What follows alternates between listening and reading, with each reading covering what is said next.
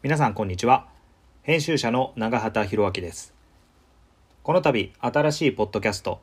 オンザストリートを始めることになりました。この番組は今ファッションの世界で起きていることを様々な視点から語る番組です。ブランド、デザイナー、スタイリング、ファッション写真、ファッションメディアなどなど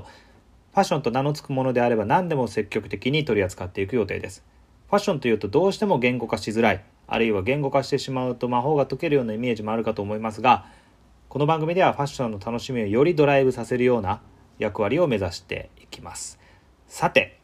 本番組は2部構成になっておりまして第1部では僕が、え、個人的に最近気になったトピックについてざっくばらんに話していこうと思います。そして第2部では毎回異なるゲストをお招きしてそのゲストに合ったトピックについてワイワイガヤガヤと語ら、えー、語り合っていく予定です。というわけで、まあ、早速第1部の方始めてい、えー、きたいと思います。まあ私が個人的に気になったトピックということで、今回は、まあ、YouTube 番組ですね。えー、The Unknown Blogs という、もう、本国イギリスではですね、すでに超超超有名番組らしいんですが、僕は最近知りました。で、最近一気見、一気見をしております。まあ、すごい頻度で、更新されていく番組なのでちょっとそれを全部さらうだけでもなかなかな、え時間を食うんですけども、えこれはですねどういう番組かというと、えロンドン在住の、えこれちょっとね、えスペルがね発音がめちゃくちゃ難しくてコフツ・カッカラさん、え KOFZ-KACCALLA えー、この方がですね運営しているストリートスナップの動画版みたいな、えー、番組でございまして、まあ一般の人たちが、ロンドン、えにいる一般の人たちが何を着てるかっていうのを本人たちに直接インタビューして、で、それどこのブランドなのとか、えー、どこで買ったのとか、えー、いくらだったのとかっていうのを聞いていく、まあ、だけの番組なんですね。でそれが結構こうカットペースで、え、うまく編集されてて、すごくこうリズムも良くて、うん、あとまあなんかロンドンの人たち、特にまあ僕が今見てる回はロックダウン前後みたいなタイミングで撮られたものがすごく多いんですけどもなめちゃくちゃ明るくて。明るいっていうのは、えー、そのまあ個々人はねそれはもう明るい人もいれば暗い人もいるでしょうけど、うん、バイブ全体的にバイブスがすごく、えー、高くてですね、えー、まあみんなあの自分の洋服についてですね危機と語っていく様子がものすごく微笑ましくて、えー、さらにまあファッションっていいもんだなというふうに思わせてくれる内容なんですけど、えー、なぜこの番組にそれほど僕がコミットしたかというところについて今日はちょっと話していこうかなと思います。えー、まずですね、ロンドンのその一般の人たち、まあ、この番組でそのフォーカスされている地域っていうのは、ショーディッチとか、えー、リバプールストリートとか、そういうロンドンの超中心地なんで、まあ、いわゆる結構ハイエンドな人たちというかね、トレンディーな人たちが多いエリア、まあ、いわゆるこう労働者階級の人たちみたいな多分あんまり、うん、あのよりは中産階級の人が多いのかなという感じはするんですけれどもとはいええー、まあ一般の ordinary people たちが何を着てるかっていうのですねその情報僕は全然最近知らなかったんですよね。まあ、どうしてもねインスタグラムとかその SNS っていうのは celebrity culture がすごく強いので、えー、なんていうんですかねその今最前線を行ってるブランドの情報とか手に入れやすいんだけど実際それをじゃあ一般の人たちがどう落とし込んでるかっていうのは個々のインスタグラムのアカウントを掘っていかない限りはなかなか知ることができない。そしてその手がかりがなかなか日本にいるとないというのもあってうんとこう俯瞰で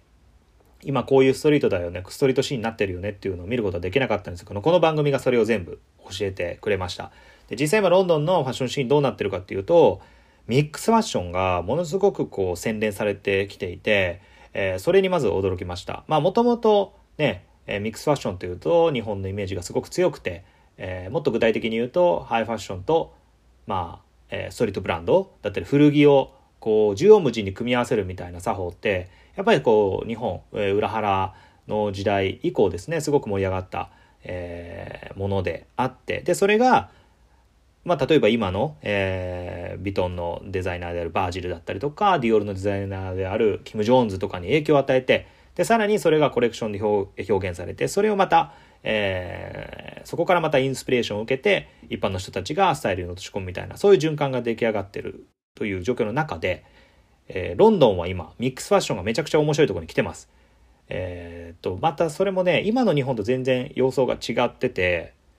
例えば、えー、一番違うところで言うとそのブランドの着方結構ね向こうの人たちはねまあまあそれもさっきのそのどこにフォーカス当ててるかどのエリアにフォーカス当ててるかっていうこととすごく関連づいてくるとは思うんですけど、まあ、すごくヒップなトレンディーなエリアなんで、えー、ブランドをですねてらいもなくちゃんと着てるということがあります。まあ、あのエンドとかセレクトショップのエンドとか、えー、ドーバーストリートマーケットのロンドンとか、えー、の前で撮ってることも多いんで、まあ、そういう人たちが集まりやすいっていうのがあると思うんですけどなんかそのブランドの着方がすごくこう無邪気な感じがしててでそこに、えーと、チャリティーショップ向こうで言うとチャリティーショップですよね。こっちにはあんまりそういうねチャリティーショップっていう文化はないんですけどまあスリフトだったりとかそういうのがイメージに近いのかな。そういうところで、まあ、買ったあるいはタダでもらったような洋服を合わせるとか、うん、で足元は、えー、ナイキのショックスをえ、合わせていて、まあそれを別に綺麗なものじゃなくて、えー、まあ、履き古したようなものを着てる、あの、合わせてるっていうのが、まあそういうですね、えー、すごくコントラストの強いミックスファッションっていうのが今ロンドンで盛り上がってるんだってことがこのブログで初めて僕は知って、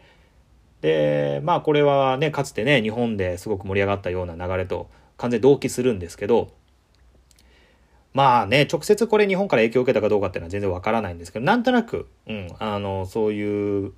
文化観をミックスさせる、いいジャンル、いいジャンル、異なるジャンルをミックスさせるみたいなことがすごく面白がられてる空気はあるのかなと思ってて、それがここまで、そのいわゆるファッション業界人みたいな人じゃなくて、超超超一般にまで浸透してるっていう状況があって、まあ端的に言うと、すごくファッションが盛り上がっているように見える。うんと楽しそうに楽しんでいるように見えるっていうのが印象的でしたね。まあ今の日本はそのミックスファッションえー、を楽しむっていうところ、まあ、コントラストを全全体のシル,、えー、シルエットだったりとかブランドを選びに、えー、コントラストをつけるみたいなところの次に今もう日本入っちゃってる気はしててそれは経済的な状況とも、えー、かなりリンクしてますよね。つまりそのブランドをぽいぽい変えるような、えー、経済的状況じゃないと多くの人は、うん、可処分所得も減ってるし、えーまあ、こういうこと言うとだんだんまあちょっと悲しくもなってくるんですけど、でもまあそれは現実としてあって、じゃあみんな何を着るんだっつったら、セカンドハンド、ユーズド、ヴィンテージをうまく使っていく。そしてメルカリで買ったような、まあ前のシーズンのものだったりとか、そういうものをうまく活用して組み合わせていく。そして全体の質感は、なんかいわゆるファッショニスタって分かりやすいような質感じゃなくて、もうちょっとこう、えー、何でしょうかね。まあ、ニューノーマルって言葉が、えー、ビジネス界隈とかでは今年ね、コロナ禍を経て流行りましたけど、そのニューノーマルをファッションで体現するような、よりこう普通なんだけど、うんと、次のスタンダードを探していくような感覚というか、そういうものがあって、で、同時に、まあ今ね、あんまり日本っていうのはこうガツガツしたムードではなくて、どっちかというとちょっとチルアウトしたようなムードが、うん、えー、メインストリームになりつつあるのかなと思うと、それがファッションにも反映されてて、そこまでこうテンションがうんなんかすごく高いわけじゃなくて、うん、なんとなく好きだけどそれを控えめにうまくスタイリングの中で表現するっていうような感じになってるのかなと思うとそれと対照的にロンドンはもうファッション好きですせみたいな。もうファッション楽しいみたいなのが全開に出てる人が多くてでアンノムログスって大体一番組あの1回の 1, 1回のその番組につき、まあ、10分ぐらいの時間を割いてるんですけどそこで出てくる人たち、人の数が大体15人とか、まあそんなもんなんですね。で、まあ僕は今、それを20回分、もうちょっと見たかな ?30 回分ぐらい見たんで、まあ400人ぐらいの数は見てるんですけど、そのサンプルを見ても、なんかね、うん、めちゃくちゃ楽しんでる、うん、ブランドも壁で使う、うん、ロゴも使う、えー、グッチも着る、バーバリーも着る、えー、ルイ・ヴィトンも着る、うん、なんか日本だとともするとちょっと成金に見えちゃうかもなっていう格好も彼らは結構うまく落とし込んでて、えー、全身例えばね、えー、まあ分かりやすいのだと全部違うそのブランドなんだけど全部黒で合わせてたりとかねグッチとかそのサンローランサンローランじゃないか。今だとバレンシアガとか。セリーノはあんまなかったな、うん、やっぱバレンシアガグッチ、えー、ビトン、えー、ディオールっていうのがまあ、ストリートアイコンとしては強いのかなって感じなんですけどそこら辺のブランドをうまく色味で合わせてたりするのでそういう作法も含めて、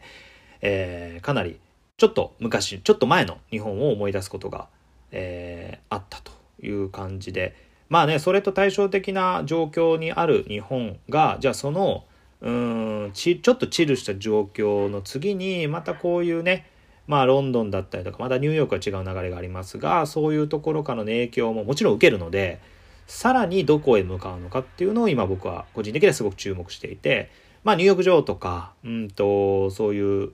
専門学生とか若い大学生とかが集まるようなお店に行くとやっぱり独自のミックスファッションっていうのがすごく流行ってきて、えー、いるし、えー、同時に2000年代リバイバルの流れ例えばまあ海外のポップアイコンで言うと,、えーと、アブルル・ラビーンとか、えー、ポップバンク勢だったりとかね、えー、あとはその同時になんだろう何があるかな。まあ日本でもほらあの宇多田ヒカルだったり浜崎あゆみだったりみたいなそういうところ、まあ、いわゆる98年デビュー組みたいなところが今改めてヒップな存在として扱われてたりするっていうのはそれはもうファッションの、えー、要は予想の面でもすごく影響が出ているのでそこら辺が今あってでそれは同時に中国の多分ユースカルチャーにもそういう影響があるうん、だからアジアと欧米の流れっていうのが結構今パッキリと分かれてて全然違うのかなって感じはしてて、えー、そうそう。まあなんだろうな。もちろんその2000年代リバイバルっていうのは全然世界的なムーブメントなんだけどそのロンドンのミックスファッションっていうのは全然それと違う位相に存在する価値観な気はしたのでもっと何て言うかな。ファッションもっとファッションファッションした感じっていうかそのカルチャーっていうよりはうん。そうね。もうちょっとファッションに対してグッとフォーカスしたようなスタイルだったんでああこれ久しぶりに見たなって感じがしてうん。面白いなと思いました。なのでぜひこのアンノンブログスえー、もうすでに登録者数がですね70万人とかいるんでも超メジャーな番組を今更紹介するって感じにはなっちゃうかもしれないですけど日本語の記事この番組を紹介する日本語の記事はほとんど見当たらなかったんであんまり、えー、もしかしたら日本には浸透していないかもということでぜひ見てみてください。ここにかん、えー、何を感じるか、ちょっと時代遅れだなと思うのか、あ、これは結構面白いぞと思うのか、それは個々人多分感じ方が全然違うんじゃないかなと思うので、そこら辺も、うん、なんかね、是非、えー、皆さんいろいろ感じながら見ていただければと思います。えー、今回、えー、ご紹介したのは、アンノ、ジ・アンノーンブログス、YouTube 番組でした。えー、第、2回えー、あ、第2回じゃないね。第2部。第2部はですね、えー、このまま引き続き、えー、流していくんですが、ゲストをお招きしております。えー、今回2人のゲストをお招きして、今の、まあ、ブランドだったりとか、まあ、主にハイファッションですね。ハイファッションの話から、えー、それがじゃあ日本にどのように受け入れられ、えー、展開しているのかとかっていう話、そして、まあ、そこから紐解ける今の、えー、気分、えー、そういったことをですね、話しておりますので引き続き、えお楽しみいただければと思います。本日のゲストは、えー、お二方お呼びしております。えっ、ー、とまずはじゃあ、えー、僕から見て右側にいらっしゃる倉田よし子さん、えー、職業はファッションライター、うん、編集者でもあるうん。最近はずっとライターっていう肩書きにしてるけど、うん、なんとなく編集業も普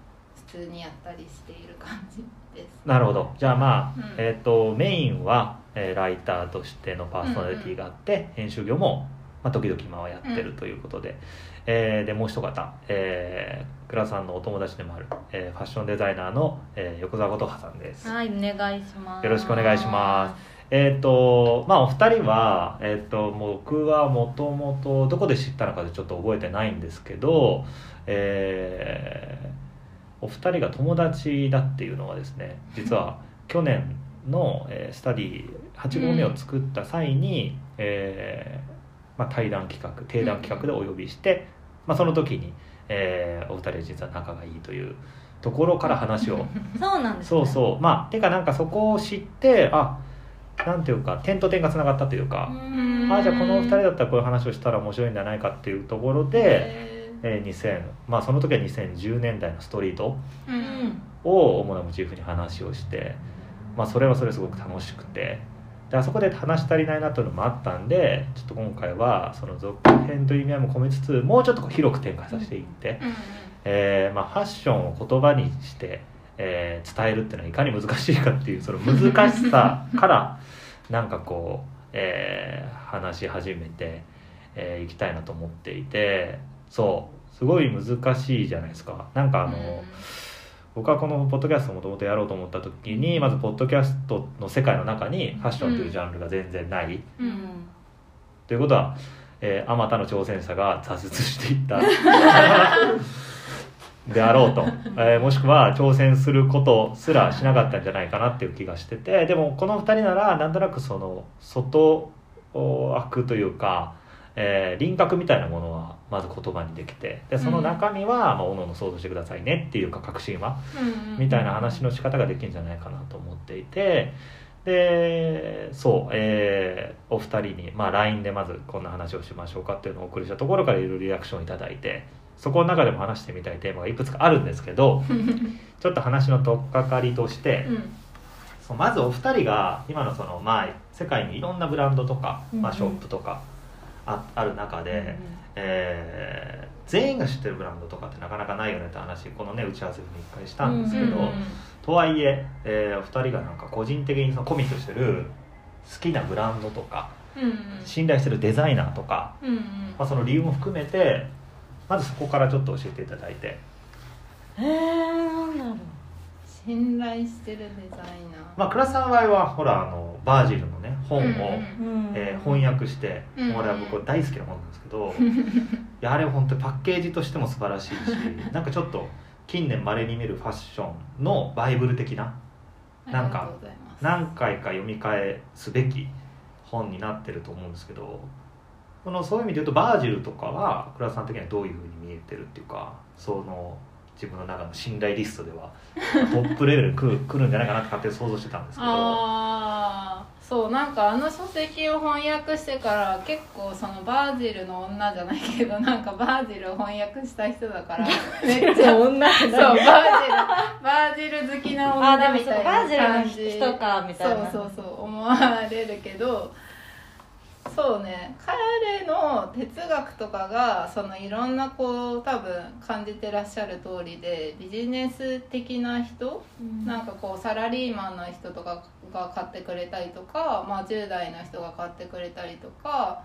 あと逆に言うとそのストリート本当にバージェラブローのあの T シャツが好きで入った子が、うん、あああいう哲学があるんだとかあもっと応用できるかもとかなんかこう本当にまさしくファッションを通してこういろんな広がりを見つける機会を作った人っていうのではすごく尊敬できる人だなと思っててなんかファッションっていうふうにとどめずにもっと広がるはずだろうっていうのでいろんな場所で話したりとか、まあ、コラボレーションとかもしかりとか,、だか彼の思想自体はすごい好きですね。まあ、まさにあの本自体がハーバード大学の講義をまとめた本で、うんうん、いやだからすごいよね。あのだから講義1回の講義をそのまま本になってるっていう意味で言うとすごい新書的な作りなんだけど、うんうん、まあ新書と、まあ、いわゆる他の新書と全然違うのはあそこにある種のこう時代を経てもおそらく残るであろう普遍性があって、うん、あとはそのねファッション発信なんだけどさっきね倉さん言ってたみたいな他の分野のこととか、生き方の話とか、あとアートの作法とかね、の話につながっていくっていうか、まあ、結構そのアート的な考え方っていうか記号論とかなんかそういうのがに展開していくっていうのがまあ痛快だし、そうね確かにねバージルのそのスニーカーを買って、まあ、ナイキの10を買って、そこからあそこにつながりうるっていうのはすごいブリーチのかけ方をしてる一人。そうですねでなんかまあバージルと同世代だとそのデムナーとかもやっぱりなんか2人が共通してんのはデュシャンとかのコンセプトをすごく2人とももう共通ワードとして言ってたからそれは一つの時代性でもあると思うしまあなんかそういう哲学を言うデザイナーってね海外ならではだなとかって思ったりとかしました。まあ確かにその海外ならではというところがすごくそのまた一つ重要かなと思うんですけど、うんうん、なぜ何故にそれが例えばその国内にそういう考え方がどいいまいち浸透せず海外ではそれが一般的になりつつあるってこの差っていうのはな何なんだろうねと思うよね。そなんで生まれたんだろうって。まあもちろんそのアートの素養とかねそういうのはあると思うしデュシャンって言われても日本ではねと海外の知名度多分違うという知名度というかえー一般の浸透度みたいなうん。のかな、そうんもちろんこっちでもねアート好きの人らは全員知ってるし、うん。うん。ある程度ハイカルチャー好きだったら好きだけどみたいな、で向こうはそれをより親密に感じている感じがするよね、うん。ギリシャがやったコンセプトを自分たちが引き継げるんだっていう感覚、うん。日本だともうちょっとこうし違う意味でスペシャリティを感じちゃってるっていうか、うんうんんまあなんか歴史上の人物とまでは言わないけどっていうのはあるそうですかもね。ねそう。あなんかもしかしたらメディアのねこの今収録をやる前にもちょこっと話してたけど、うん。そのメディアからの切り口の問題っていうのももしかしたらうん。影で隠れてるかもしれないけどまあでもなんかすごくその2人がもたらしたことは別にこうストリートにすごい多大に影響をもたらしたけど実は哲学的というかコンセプトとしてもすごく影響を与えたデザイナーの2人だから。うんうん。そう。やっぱじゃあ現代においてそのえーデムナとうんバージルっていう2人うんは結構重要なアイコンでうん。他になんかそこに並べるとしたら誰とかっていうのはあります？まあ多分僕から見ると結構あの今のそのハイファッションうんの世界っていうのは、えーいやこの前たまたま俺うん。2013年か4年の、うん。そのコレクションをまとめた「防具だったかギャップだったかうんのうん。雑誌を見つけてパラーめくってたらまあ地味というかうん。あうんなんつうか今みたいなその現実で起きていることの反映としてのハイファッションってあんまりなくって、うんで各々のブランドのコンセプトもそこまでその差別化されてないというか、うんまあ美しいものを各々のアプローチでやってるっていう感じで、その ugly の話もまさにノートとかでしてたけどああ。いう価値観ままだないと。うんで今のその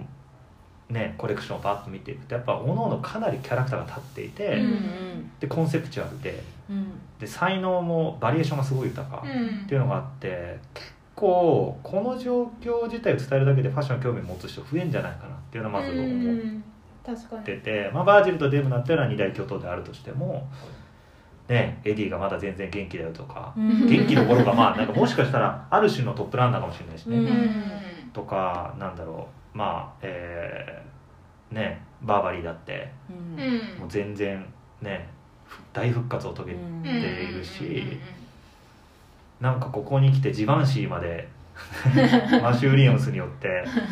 その仲間に果たしてる感じもあるし、うん。であとディオールのキム・ジョーンズとか、うん。そこら辺ってどうどうどういうふうにこう見てるというか違いだったりとかあるいはそのデムナ・バージと並ぶとしたら誰かなとかっていうのは影響力も含めて。誰だろう。並べるとかはちょっと分からんけどキム・ジョーンズは確かにこうコラボレーションの相手とかで絶対的に時代の兆しを見せてくれるのかなとは思いますね。まあ、空山はじめさんとかえっ、と、うん。絵画のピータードイク。えピーター・ドイクとか、うん。とかなんかそうそういうあなんか具体例と一緒にこういうことがこれから来るんじゃないだろうかっていうのを見せてくれるからなんかコンセプチュアルに見せてくれる税とコラボレーションで見せる税とラフが入ってからのプラダとかは完全にこう新しいルールを持ち出してくるみたいななんか。それはファッションにおいて他ほその要はショーみたいなアプローチにおいてもってこと？総合芸術としてみたいな、うんなんか今までにない今までにないって言ったら大げさだけどそのなんかキム・ジョーンズとかこうデムナとかバージルっていうのがいたところに全然違うものを提示してみるみたいな結構違うコマをプロットしてみるみたいなことが起きたのかなって個うん。人的に思う。あのプラダのショー前さあの何？えっとラフが初めて入ってからやって、うん。あの直後にミュッチャとラフと世界の学生のこのあ質問あーあれね。あれって初めての試みだった、うん。あの時。初めて、あれやっぱりすごい良くて、ねそのだからねやらないじゃん他のうん。ブランドだったらうん。そういうのを、なんか終わった直後にその学生の人たちとデザイナーが直接話す世界中の学生たちとっていうのはめちゃくちゃいいと思いましうんた、うん。いやあれねなんかみんながねうん。本当にこう憧れたミュッチャとラフ、しかもまあ、えー体感ではいわゆる商業的にしょでせ成功してるというパラメータ以外に若い人から憧れられてるっていうことでいうと、うん。やっぱラフとミュッチャっていうのは結構圧倒的なポジションにいるのかなっていうのが彼らの彼女らの表情からも確かに。うん伝わるっていうか、あとあのキャンペーンもめっちゃ良かった。キャンペーンのめちゃくちゃ良かったですね。よかったね。いいよかった。なんかでもさあのずっとあのラフは、まあ、自分のブランドでもそうかもしれないけれど結局どっかシンプルさはちゃんと残っうんうんてて、そういう意味で言うとさっきコンセプチュアルに時代精神をやる人と、まあ、コラボレーションの相手で切っていく人とっていうとラフはなんていうかまあどっちでもないうん感じは確かにあってだからその違うことを違うポジションをうん。やってるっていうのは確かにまあうんうんそうなのかなって感じ、うん。えあれがその良かったなって思った一番のポイントってそのどこにその良さを感じたの？いやなんか多分うんなんだろうな。もし自分が そういう例えばうん。大きいブランドの、ね、デザイナーとかだったとしたらやっぱりその買ってくれてるうん。顧客さんとかそういう人たちに向けてやりがやっちゃうじゃないですか。そのためにやっぱりプロモーションしてやってるわけです、まあねはいはいはいはい。だけどやっぱりそのブランドとしてやっていく上で一番大事なのってその一番新しい層のお客さんにどういうふうに、イメージを持ってもらうかっていうのがすごく大事でなんかそれを怠っちゃうともうブランドのイメージっていうのがどんどんこう古くなってっちゃうというか、まあうんうん。年を重ねていっちゃうじゃないですか、うん。でなんかそこの代謝をこうしていくっていう意味でもだしあとその、まあ、ラフ自身のその自分のブランドでもその今回プラダに入ってからもずっとそうだけどやっぱりその精神的な若さみたいなものとうんうんか、なんかそのユース感みたいなものとそれがすごくマッチしたからるほどね。あれをなんかちょっと他のブランドとかがあああいうやり方いいじゃんやってみようみたいになってもなんかこうちょっとダサいというかなんかこう確かに。まあそれでそれちょっと嘘くくなるっていうかね。い、なんかそういうの狙ってやってんの？みたいなうんすごいコマーシャルっぽいねみたいになっちゃうかもしれないけどなんかあのミューチャとラフだからできたというか、うん。あのショーの見せ方であの演出でそれでなんかこうねモニターにその、ショーの延長線みたいそうね。延長線っぽいえなんかこう空間にその10代とか20代の若い学生さんが今こういう状況っていうのもあってやっぱりそのファッション業界に対してとかいっぱい思っていることとかあると思うから、そういう人たちのことをなんだ一番にその人たちと話ができるっていうのが、すごい多分そのファッションを志してる若い世代の子たちにとってすごい救いになることだと思ったんでうん。なんか全部がマッチしてて。なるほどね。いいなというかやろうと思ってみんなやれるわけじゃないと思うんで、うん。なんか全部がすごいうまくなんかこうなんかすごいいいいいなって思いましたシンプルなすごいコンセプトなんですよね、うん。あの要はそのまあ話し相手が学生だったっていうのはちょっとあのあ発明かもしれないけどああいうこうショーの説明をするみたいなことっていうのは、まあ、もしかしたらその、えーコレクションのうん。本当最初期うん。はそういうことを顧客向けにやってたのかもしれないし、うんうんうんああいう形式であったのかもしれないけれど、まあ、それを向ける相手とか、うん。あとはその、ね、本人たちがやってきたことの文脈にちゃんとつながってるとかって。いう。んんん。でしかもミュッチャとラフがなんでやったのっていうその最大の疑問もありつつのあれだったから、うん。多分そこがよりみんなんか良かったのかなって感じがしてて、うん。なんか2人がなぜやったのかの話もさその質問の合間合間にやっぱ彼らはちゃんと答えていたし、うんうんうんうん。どういう実際のワークフローでやったのかもなんかミュッチャがね彼の使うカラーパレットにはあんまり好きじゃないものもあったけど それは黙って受け入れたみたいな話をしたりとかさなんかそういううなんつうか現代のコラボレーションワークにおけるすごい重要なところはこういうふうに捉えてるよとかって話もうん仕事論としてうんねうん。うんうん。なんか確かに役に立つっていうかこ確かに。ういうふうに学生も捉えたの。うん。であれめっちゃ面白い僕は個人的に面白いなと思ったのはラフえミュッチャかな？ミュッチャがその、要は言語化できないうん。細かい感情を表現するためにファッションっていうのは機能するんだって話を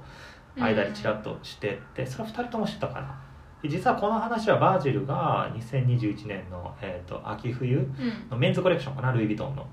のインタビューでも実は話してたことで、そうそう彼あのブラック・ライブスマターの時にちょっと炎上しちゃったことがあってあうん。そうそうその実はそのくだりを今まとめたテキストを作ってるんだけど、へあのそうそうその時にやっぱりその言葉によるコミュニケーションではどうしてもこう至らないところがあるから、僕はもうちょっと包括的な表現として、ああいうコレクションを作ったって話をしてて意外にだからそこがうん一緒、うん。でそれをやる方法が違ってて、うんでラフの方がより、まあ、ある意味では直接的なコうん。ミュニケーション出たっていうのはちょっと意外だよね。でもラフってあんまそういうイメージがなかっうん。ねだからミステリアスな感じはあったかもしれない、た、うん。確かね、だってラフのあのドキュメンタリーうん。とか見るとさまあ庵野秀明どころじゃないって。いや本当ですよね。ね。もういやもう本当にさ錯覚してるあの感じはもう。神経質の塊みたいな。うん。にアトリエにあのあれですよね。花を置くもののメッセージカードと一緒になんかアトリエでこう縫い子さんのためにいろいろ置いていくけど、で一応ラフってサインが入ってるけどそれはあの右腕のパートナーの人からのやつじゃんみたいにみんな言っちゃうみたいな。これラフのじゃないっしょ。分かってるけどみたいそこはなんかラフの可愛さなんだね。そういうことを分かられちゃってるというかうまくできてないという。ケアを本人はしたいんだよね。でもやっぱディオールのあの当時ディオールにいて、えーウィメンズのコレクション初めて手掛けたな、時のあれドキュメンタリーだけどまあ終始うまくいかねえっていうか。ねえずっとイライラしてる。ずっとあの 会議室でさすごい怒ってるのをさカメラがさ会議室のこの合間からずっと撮ってさもう怒ってんなラフっていうか。結構デザイナーのさドキュメンタリーっていくつかできるけどあんなに俺結構ピリピリしたうん。ままのドキュメンタリーってあんまり、まあ、ドリスも結構ねああれだったけど、うん。まあてか総じてファッションデザイナーって結構そのうん。うん、ピリピリしてる人が多いっていうかだけど。いやでも多分今は幸せなはず。あミュッチャとね。ね。うん幸せな感じはする。分からんけど。そっかこのラフが今ミュッチャと2人で、あえー、とプラダをやってるっていうのは、まあ、結構理想的なというか展開ってことなのかな、でもさっき琴葉が言ってたみたいにフィットしてる感じがすごいうんこっちにも伝わってくるうん。のは健康的な感じするでもやっぱりその一人今はその一人でややらずにその、ねうん。ずっとやってきた人と普通だったら変わっちゃうじゃないですかパーンって。でもうん。それをせずにこうジョインした形でやってるっていうのはなんかまあねうん。良さそうなそうなんか分かんないですよその健康な状態とかどうな、ね、感じでやってるか分かんないけど、でもなんかすごくいいイメージ。うん。ある。うん。はありますね。なんかそれもまあ話してたよね。なんかそのうん。どんどんこうブランドがあすごいこうなんだろうその10代20代とかの若い層の人たちになんかこういうジャンルの子はバレンシアガとか、うん。まあグッチだよねとかこういうジャンルの子はディオールでとかうん。ある中で、なんかプラダってみたいな、あうんなんかどんな子が持つだろうみたいなふうに思ってたけど、なんか今回そのラフが入ったことによってその今までのそのビこうメゾンのもののこうイメージから外れてたはい層の子たちがここだみたいな、うんこういう子たちがプラダを買うん。だっていうのがなんかちゃんと可視化された感じがして、うん。しかも発掘されたっていう。そうそんな感じがしたんですよ。なるほどね。なんかみんな若い子みんなグッチのバッグ持ってるよねとかそういうなんあかそれじゃない。そこじゃないって思ってる子たちが絶対いるわけじゃないですか、はいはいいるい。るいるうん。でそことバシッてあった感じがして。確かに。いやー確かに。なんかさそのまあさあのいや実はこれあの倉田さんが、えー、とこの収録の前に送ってくれたうん LINE の、あのねえっ、と主なスタイルのうん。こうスタイルのジャンル分けじゃないけど、うんうん。分類みたいなのあったじゃん。ああそうだそうだ。横澤さんが送ってくれたやつだ。うんそうそうそうそうそう。あの話に通ずるなと思ってて、うんうんうん。要はそのあれ1番目がえっ、とあでも2番目から言った方が分かりやすいのかな。2ね。なんか番目が、うん。あれだよね。そのいわゆる。すごくそう記号として分かりやすい、はいはいはい。まあ、バレンシアが着ててとか、うんうん。グッチの、まあ、カバー持っててとか、そういう結構なんだろう。そのうん。もうちょっと広い視点から見てもファッション好きって分かるうん。はいはいというかうん。そういうそういうもういわゆるファッションっていう感じのスタイル。だからバレンシアガの黒いキャップにグッチの白い T シャツに透明なディオールのスニーカーに みたいなうんうんうん。あのシャンシュの人気じゃないけどうんうん。みたいな感じの本当にパッと 100m 先からでも、わかる。いたみたいな、っていうなんだろうそういうスタイルもやっぱりいつの時代もそれはやっぱありつつありつつだけどでもなんか実際じゃあ例えば自分とか私の周りだって皆さんの周りもそうだと思うんですけどその実際のファッションに関わってる人とかそういう人たちの服っていうのはその今挙げた人たちみたいな装いではなくてももっとなんかこう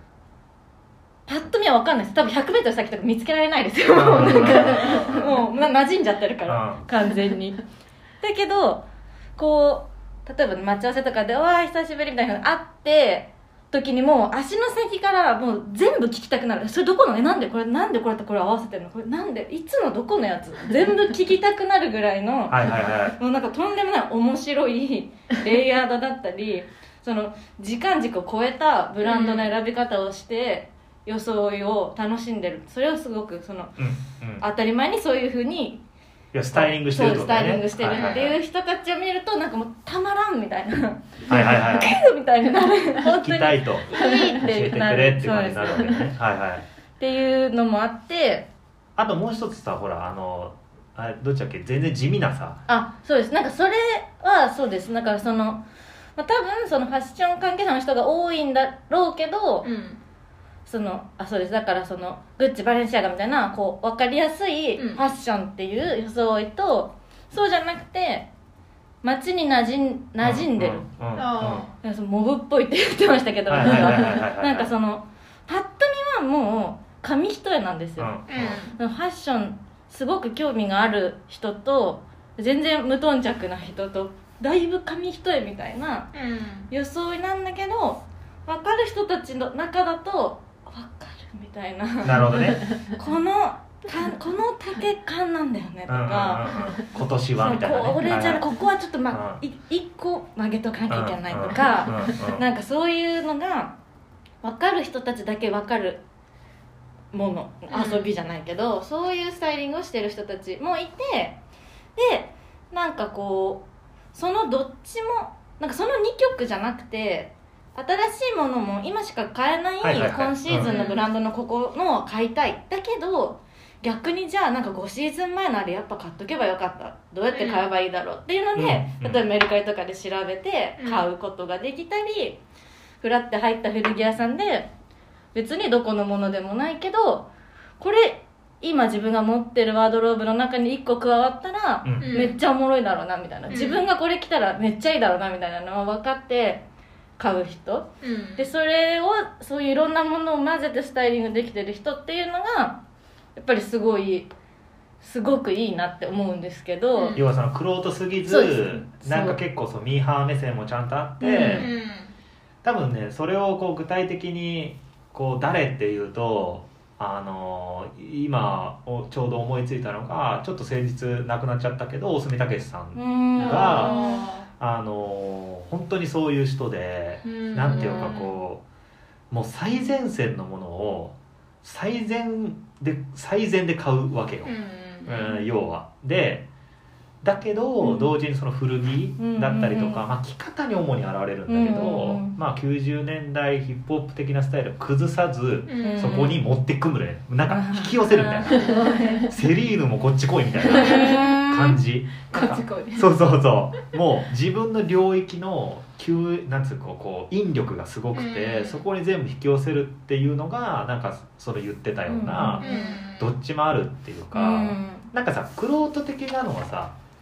まあまあそれはさ、えー内側の遊びっていうかそうなんですよ。ちょっとそういうふうになりやすいじゃん、マニアックになりがちなんですよどうしても、ね。狭まってっちゃうんですコミュニティが。そこで分かり合える人の。そうなんだよね、だからなんか今じゃあそのドラえもんグッチにどう挑んでいくんだお前はみたいな ことをうんうん。どれぐらいプレイヤーとしてね、うん。達観しすぎず考えられるかっていうのは、うんうんうん。そのスタイリングの分類見た時になんかねそこもあると面白いんだろうなって、うん。あれはあまりにも俯瞰的に冷めた目で見すぎると、ちょっとそれはうね、うん。んなんかまあもちろん古着で同じような要素を探すってのは全然ありだけど、うん。うんうんまあ、それも含めてミーハー的なところをどううん。入れていくかっていうのは、うんそうなんだね。に。なんかどうしてもさパーサスそのそのさ対立構造になりやすいもんね、うん。そのクロートにしかわからないのがあファッション的にはレベルが高くて、六本木の起業家みたいな、うん。ね。なんかでも俺六本木の起業家がさなぜこんなイージーの最先の最先端のものの靴をさ 知ってるのかとかさその情報感度とかさやっぱそれは違うタイムラインを見てるわけじゃん多あ分。そうですね。そうだよねそれはそれでやっぱ情報感度だし、うん。カルチャーへの接し方という意味では違うけど、うん。そこをずっと見てるわけじゃんだって J バルビンかける村上隆とかさ買うわけじゃんみんな。でもさ、俺 J バルビンって知らない人知らないと思うね、うん。うん日本で。あのそうそう。ああいうこうちょっとラテンっぽいさポップミュージックって日本に入りづらいから、うん。でも知ってるわけじゃない？そういう人たちは、でもカルチャー感度が高いのどっちって言われたらあれ意外に J バルビン知ってる方がカルチャー感度高いんじゃないの？って見方もできるから。なんか俺結構あっち側のスタイリングっていうのはうんでもあれがさ同時になんつったら一般っていうのをどこに置くかによるけど、うん。うんちょっとギラつきすぎてるっていうか、ううん。んまあかっこわらじゃないけどちょっと揶揄の対象になってる節はあるじゃん。ああいう格好が。それも含めて興味深いっていうかなんでなんだろうと思うね、うん。あれがなんでダサいと思われるのみたいな、なんでなんでしょうね。だってモンクレーはいいじゃん バレンシアガもいいじゃんカニエもいいでしょなんでダメなの？みたいななんなんでしょうね。それがなんでか分かんない。なんでそう思っちゃうんだろうって思っちゃう。みんな話したらきっといい人なのになんかその その装いだけ話したらでいい人。その場所と話したらやっぱみんないい人ですいい人。極多分論多分どんなにそうそうみんないい人ですうんちゃんとねちゃんと今までねうんこうやって元気にやってきてるんだからみんな今日までそうだよそうだよ。だけどやっぱり、まあ、ファッションをすごい知りすぎちゃってるっていうのもあってえええみたいな。例えば六本木にいて その着てるものをね見てあなるほどみたいになっちゃうとやっぱりその人にね急に話しかけに行ったりとか 近づきがたいみたいに思っちゃう。でもなんかお尻の感じとか見るとサイジング完璧だなと思うけどね 六本木のお兄ちゃんとか。いやすごいお尻とかのさラインが綺麗に出ててさまあ鍛えてもいるんだろうけどさ。あ確かにそのなんかそれもあるのかもしれないですね。そのボディやっぱりそのボディコンシャスなところ？ボディコンシャスとそのやっぱりその IT 企業だけじゃないかもしれないですけど、うん。その仕事のサイクルとか使える時間とか空き時間とかのあれでやっぱりみんな住んでる場所的にもそのボディメイクをしがちって言ったらあれですけど偏見ボや。ばいディメイクとかをしてまあいいなことだけど。いとそれに合うあファッション見せって考えると。方ってなるとやっぱり上がそういう確こう大大きめのスウェットとか、はいはそういうものだけどやっぱりそのファッション感度が高いものがいいっていうのと、かといって下もね緩くしちゃうと違うじゃないですか。確かに大きい人になっちゃうね。そう。大きい人になっちゃうから、なんかうんそういうになっちゃうこううんボトムはシュッと見せるみたいなのが、ある種必然的にそううんなってるマッチいう色々がこうマッチしてるのかもってのもありますねでもさあれさ自然発生的じゃん。なんとなく。生物学みたいな。ボディメイクがみたいな環境の問題じゃんね。でもすごくでもやっぱ生物学的な面はやっぱファッションはでもやっぱある。ある。あるあるある。だしなんかある種のだから自然発生的にストリートから生まれてって考えるとまあストリートじゃん。うん。つまりはあれって。でしかもさまあ海外のヒップホップラップミュージックとかの PV を見るとさあのそのものすごく洗練されたさチャンサーラッパーとかさ、えっとフランク・オーシャンとか全然違うんだけど、まあ、逆にあれはももっとハイコンテクストなファッションに行っちゃってる気がしてて、その原人的なところあのうんクロート的なところにちょっとい行きつつあると思うんだけど本当のさ成り上がりのラップミュージックの PV とか見るとさもう完全に六本木なのよ 六本木でもない埼玉。最あーそううん埼玉のヤンキキーの格好なのブラックの人たちが。うん。でまあブラックの人たちから彼らは多分インスピレーションを受けてそれをやってるんだと思うけど、でもそんなさ今の現行のブラックミュージック全員聴いてるわけじゃないじゃん。うん。だからこうシンパシーを勝手に感じ合ってその格好をしてるってことでいうとこれはすごいストリートカルチャーだし、まあそれがダサく見えちゃうっていうのはもしかしたら日本人的な美意識に合わないかもしれないけど、うん。でも俺この前エストネーションの六本木のお店行ったらさ、うん。ちゃんとさマネキンがパームエンジェルスのめちゃめちゃ派手なパーカーに細いレギンスみたいなさああすごい。パンツにであのファイヤーモチーフの帽子とかかぶってるルックをちゃんと作ってて会話していると思ったわけよ俺すはそう。でこれはちゃんと提案もされてるスタイルな。の、あー。まあ、どっちが先か分かんないけどね、うん。これが流行ってるからそういうふうに見せてるのかもしれないけど。だからなんかそういう意味で言うとそこのなんていうかこう格好自体がなんか日本しかもまあ超超超メジャーブランドうん。を主に着るわけじゃんあの人たちは。でしかも解き明かしてみるとさっきバージルの話もそうだけど、今じゃあファッションの世界でバージルとかデムラとかがやってることを解き明かすのが面白いよねって話っていうとそういう服を着てる人たちは意外にそのクロート的な人たちじゃなくうん。六本木の IT に働いやもうだいぶ限定してる 決めつけちゃってそうそう決めつけはまあまあでも多分まあそうそう想像ね、うん、そういう人たちが着てるってことを考えるとまあ面白いよね。不思議な現象というか、うん。本当にファッションが好きな人たちっていうのはどっちなんだっていう感じをするというか。も面白いですね。そでもなんかそのね現実的な話しちゃうとやっぱりそういうファッションにどんだけお金使えるかっていうのとうん年齢う、がうん。その20代とかで20代30代でその全身ブランドで固めるほどの財力があるってなると日本で日本でって、まあ、世界的だと思いますけどやっぱりその IT 系の人たちとかがやっぱりそうなりやすくてえなんか辛くなってきた。なんか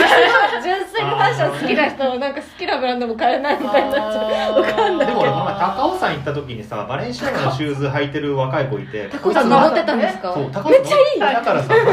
俺はお金あると思ったけど違うと。違うこの人本気で毎日履いてんだなと思って。あー。あすごい。だって高尾山で履いてかないですよ。履いてかないじゃん。あのバレンシアガのソックスシューズみたいなの履いててさ。すごい。すごくない？いやソあでックスもキャンペーンじゃんもうキャンペーンになるもうその写真めちゃめちゃ汚れるよと思いながらすごいそうでもだからまあもちろんさそう経済的な状況あるかもしれないけど、あの毎日着てる可能性はあるよねつまりだからうん本当にさうんその格好スタイリングベースで格好変え続けたいみたいな人は、言ったら半年ベースでか半半年単位で考えると意外にかかってるお金はさ、うん。そんなに変わらなかったりするかもしれないうん。じゃな。い、古着も今どんどん相場上がっているし、その本当にスリフトみたいなところを除いて、うん。でもやっぱり古着市場ってさどんどん価値ついてきてるから、まあそうね。経済的なところはどこまでその本人たちが本当にうん。買いまくって、バレンシアガなりグッチを買いまくっているのか本当に一点集中で狙い撃ちしてるのめっちゃいいですね。いやよかったいやめちゃくちゃいいですねその。バレンシアガで高尾さんってもうめちゃくちゃパンチがいい強いそうだよね。メモナが一番さ喜びそうな光景というか、ねえ高尾さんこれだよっていう。めっちゃいいですね。えー、でも意外とやっぱメルカリでガンガンみんな資本回してるんじゃないですか。そうなのかな。なんかまあ前ブランドの国内のブランドだけど展示会行った時にその若い子がその展示会で十何万バンって買ってっておいおいおいと思って大丈夫かと思って払えんのかと思って、え大丈夫みたいに。いきなり佐川急便来るぞと。突然ね着払いがある クレジットじゃないよって思って、うんいやでもあの前のシーズンメルカリで売ってそれそのお金でこれ買うんでみたいな感じでだから彼らのお財布事情がもうメルカリだったり二次流通の中で回転しいやてるこれは面白いんねだよね。しかもさ財布がさメルカリの中に格納されてるじゃんあれって、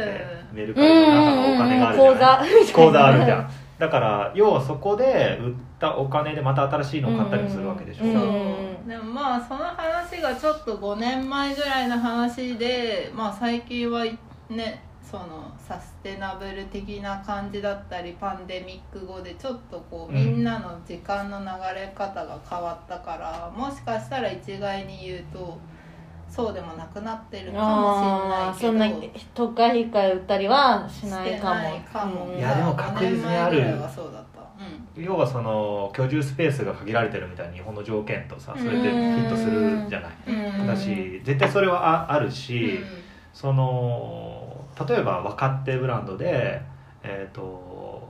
TTT とか、えー販路が限られてるようなブランド、うん。まあ、大陸とか、うんまあ、大陸は TTT よりは販路は広めに取ってるけどとはいえさうん。結構インディペンデントなお店でしかもコレクション発売タイミングで並ばなきゃみたいなさブランドでメルカリとか見るとほとんどプロパーより上がってて、うん。値段が。でやっぱりこれは単純にそのそれぞれの服を着てないってことじゃなくて転売じゃなくてみんな結構もう毛玉とか出たニットをうん。プロパーで取引したりしてるの、うん。あめちゃくちゃ着て次の人が買っうんてるの。いいですね。いいよね、うん。でそこにあるなんか、えー文脈っていうかあ時代精神は何だろうってさらに考えていくと、まあ、まずはシーズンレスになったってこと、うん。そのトレンドっていうのは個人の中に結構存在してるっていう、うん。俺は今2018年が着たいとか。うんうん。っていう人が結構いて。うんだからそういうことが成立するうん。ようになってるっていうのは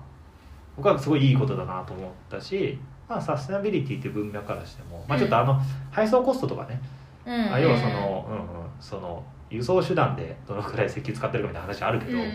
それを置いとくとまあまあ健全な方向に、うん。うん、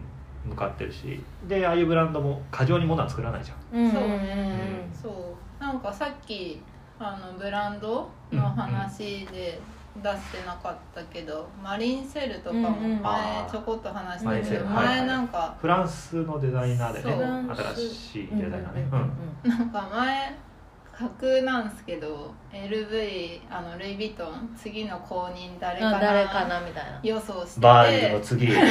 まだね それやめてないけどもし次変わるならマリンセマリンセルル行くんじゃねみたいな感じで。あるね。うんある。んじゃねっていうで話を個人的になんか近未来の世界描いてるけどでもやっぱりサステナブルな活動めっちゃしてるし、うん。古着で構築した服も作ってるしねしてるし、ね、うん。あとやっぱりそのアクセサリーとかうん。小物に関してのデザインのアプローチと服がすごく連動してて、うん。いいいいっていうのとやっぱりあと女性であるっていうのそうだね。そうそうだね。もすごく大事で、だからなんかしかも彼女は言葉も巧みだしねうん。インタビューとか読むと、そう、うん。なんか次来るとしたらみたいな感じでマリンセルもいいのかなとか思って。いやマリンセルはまさにそのなんていうか密かに大ブームしている、そのねあの新しいブランドで、うんあのインナーは本当に街でもよく見るし、うん、ねのあれしか買えないんだよねってかね 高いからね他のね。黒い月三日月の柄がこうどんどんどんでついてるピタピタのボディースーツっぽいアイテムしかもレディースメンズ問わずそうですね、意外にね、うんメンズでもだからまあもともとがそういうこうノンバイナリーじゃないけどうん。あんまり性別を意識したブランドじゃないっていうか、うん。まあ、レディースメインではあるけどウィメンズメインレインではメインではあるけど、うん。結構あれを好きなメンズが多いっていうか、うん。気はする。そう。だからなんかそう結構そのデムナとかバージルから影響を受けた世代と、今もう完全に結構世代がそっか。分かれてくる分かれてるかちょっと違う。確なんかみんなまた違うコンセプトとか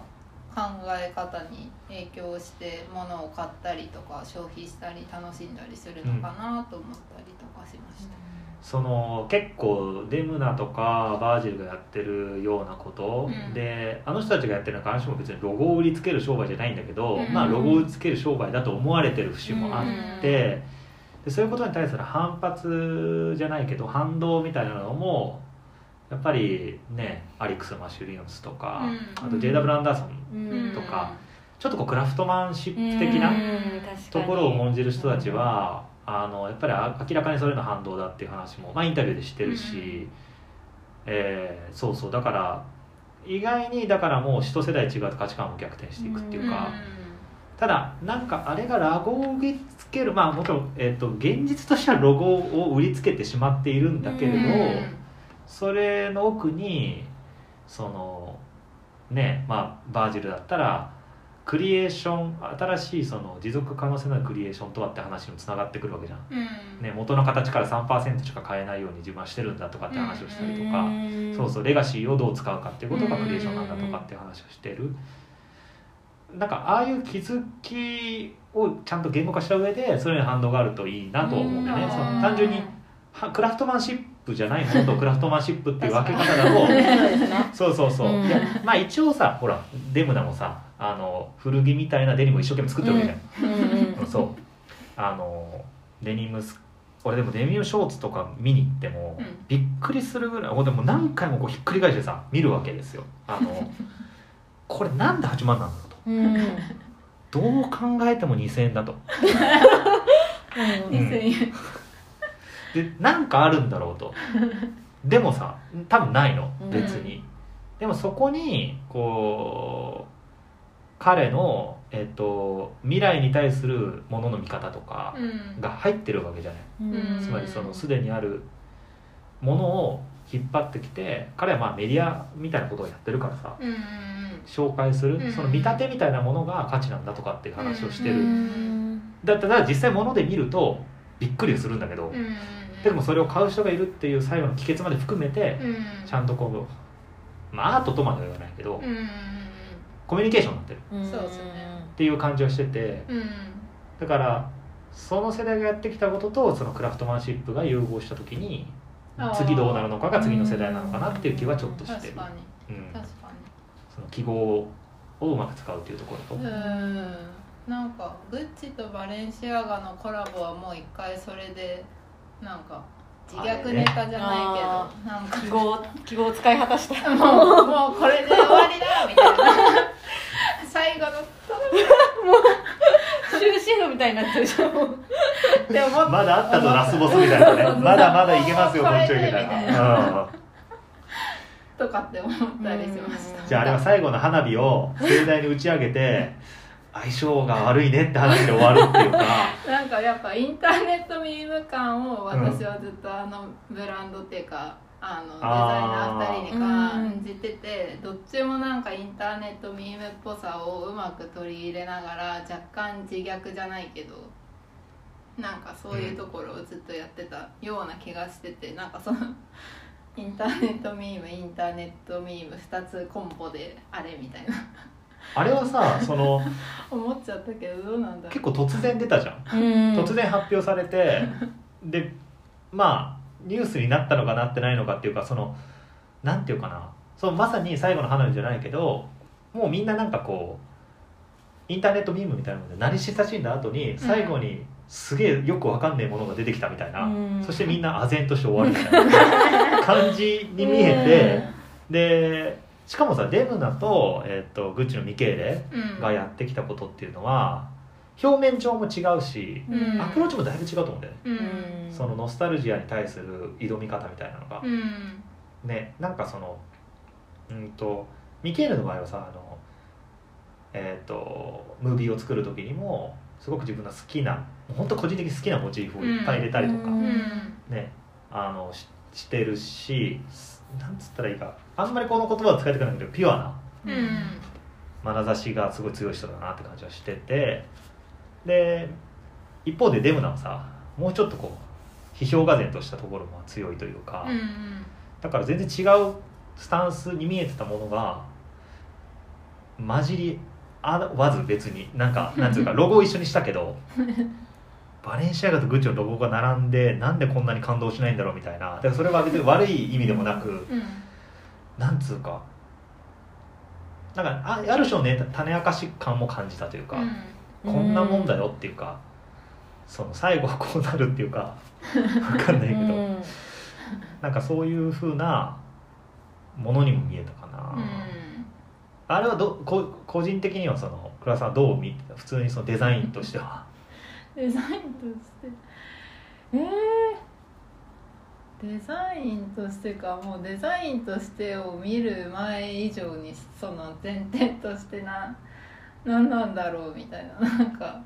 ちょっと疑問じゃないけどうん。ポカンとした感じだった？ポカンとしたしでもなんか今冷静に考えると2021年だからまあ時代って大体10年ごとぐらいで変わっていくから、あと5年後ぐらいに何かをプロットしたいのかなみたいななんかあ終わりと始まりぐらいのタイミングだから今ってなるほど。コレクションっていうかあディケイド単位で考えていくってこと？そうそう。はいはいはいはい。だから始まりと終わりとして正しいのかなみたいな。ああなるほどね。先の可能性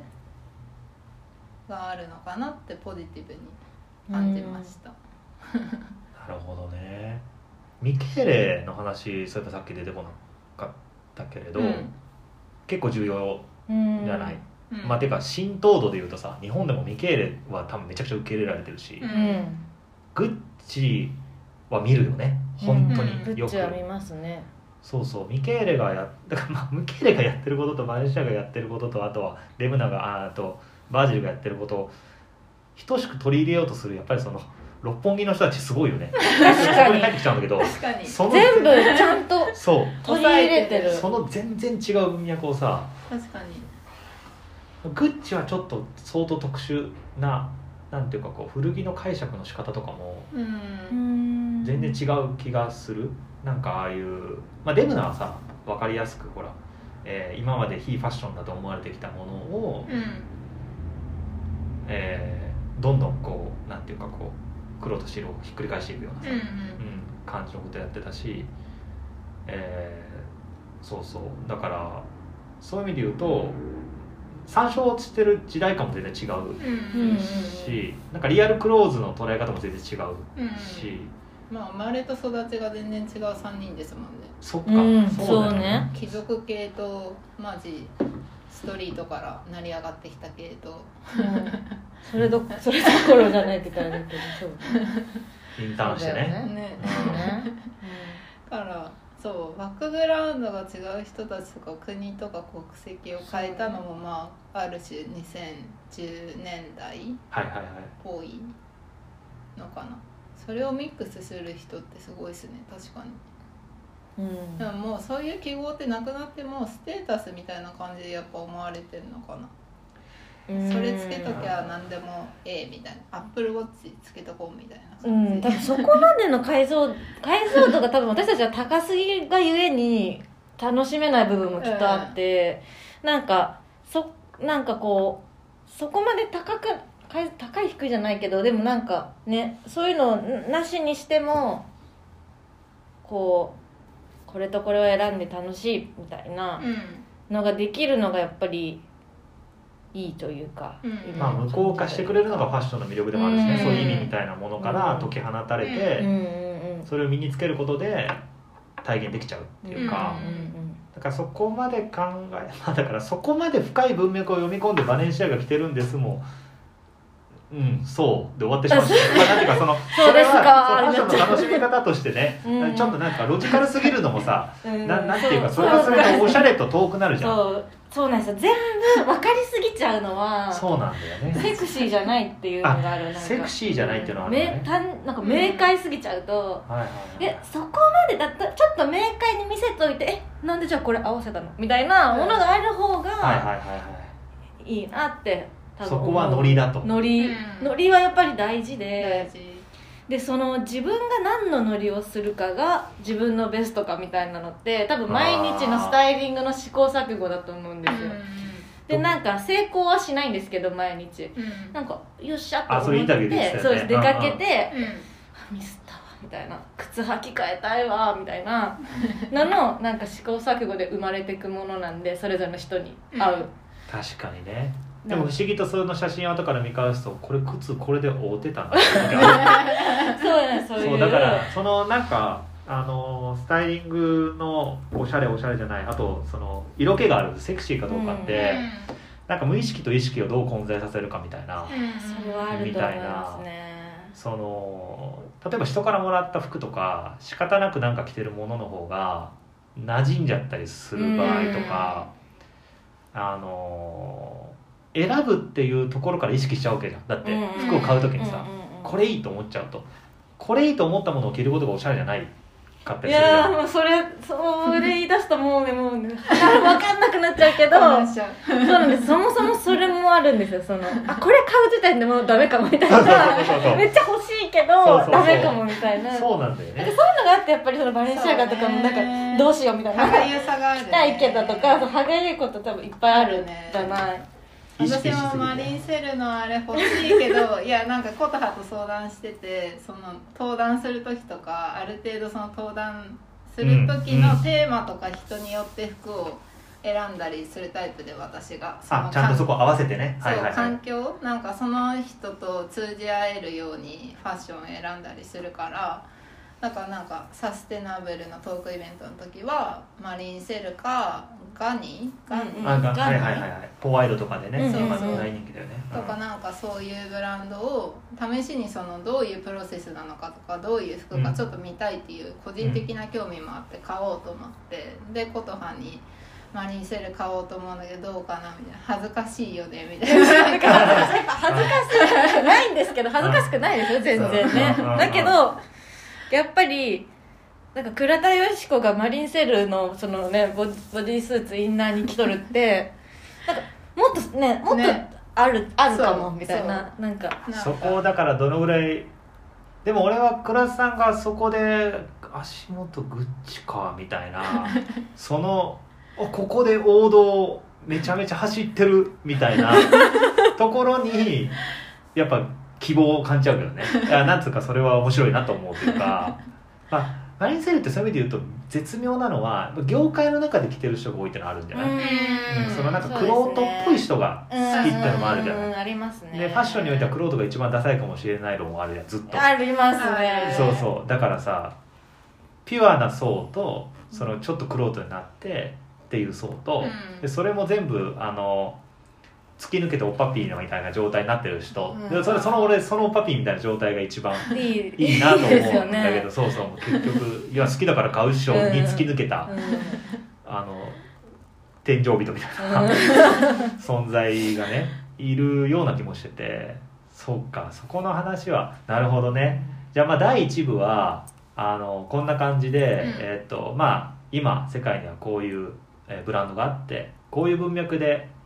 まあ面白いよねっていう話とあとは六本木の人たちの やっぱそれは偏見。喋ったことないのに。人たちそうですね。いい人たちな んです話してないい人たち。偏見なんだけどでもそのファッションをよ読み解くとめちゃくちゃ実はい今の世界の最前線でもあるっていう、うん。なんかその不思議なねじれじゃないけど、っうん。